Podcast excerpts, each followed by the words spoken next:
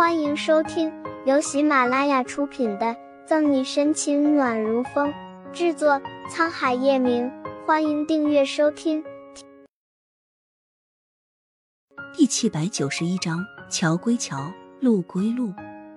你在胡说些什么？我真的在工作。晚一点，我向你解释，可以吗？沈西语气焦躁，望着叶晨玉愤恨的神情，满心无奈。宋义见他误会沈西。虽然想说两句风言风语，但这次却如实解释道：“我们确实在执行任务，麻烦叶先生不要妨碍我们。”这话令叶晨玉更加怒火中烧，他面对情敌攥紧拳头，冷贴沈西讥诮的回应：“等你们退了房间再向我坦白吗？要不我去警察局等你们吧。”简直是无理取闹。沈西眼看着新的嫌疑目标穿过酒店大堂走向电梯。他心里很是焦急，对叶晨玉的羞辱更是忍无可忍。你够了！你跑到我单位去闹，算是怎么回事？看着沈西理直气壮的怒言，叶晨玉紧皱着眉头，冷笑反问：“你心虚，怕被别人知道？”叶晨玉，麻烦你说话注意点。见周围有不少人围观过来，宋毅站出来替沈西出头。宋毅不说话还好。此话一出，叶晨玉最后的理智也被极度吞噬，冷冷一笑：“记住，你和别的男人上床时，可别忘了那些姿势都是我和你做过的。”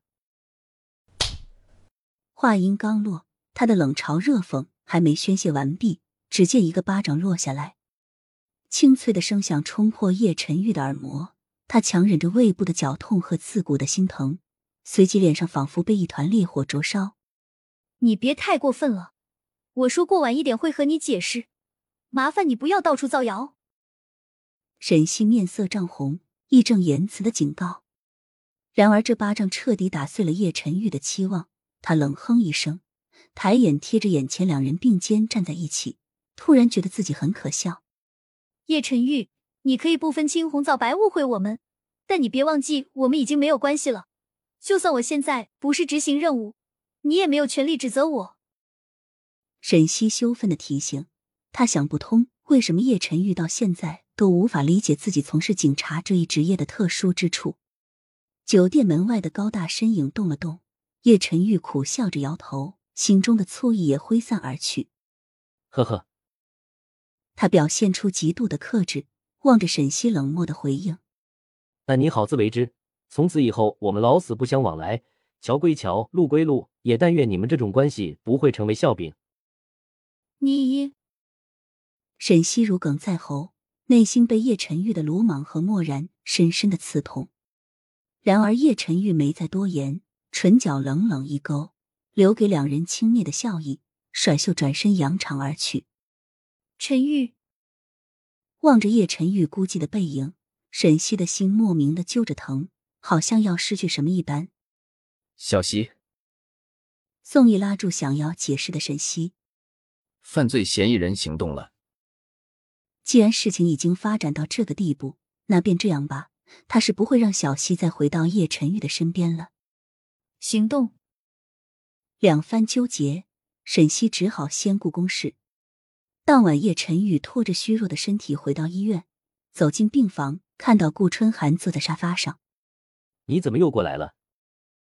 叶晨玉黑着脸，径自走到病床边坐下。顾春寒叹了口气，阴色嗔怪的问：“刚才护士打电话说你擅自离开医院，拜托你爱惜一下自己的身体好不好？”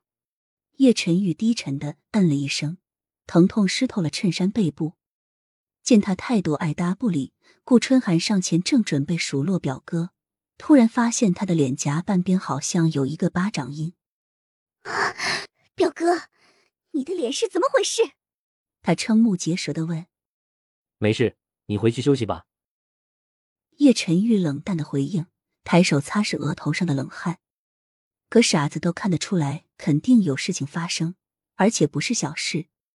不过顾春寒也知道，在他这里问不出什么，索性乖乖离开医院。随后他拨通廖婷的电话，也许从他那里可以得到答案。果然如顾春寒所猜测，从廖婷口中得知，他非但没有打电话叫沈西来医院，反而把一些云里雾里的事情讲述给叶晨宇。难怪他会在未病未愈的情况下离开医院。本集结束了，不要走开，精彩马上回来。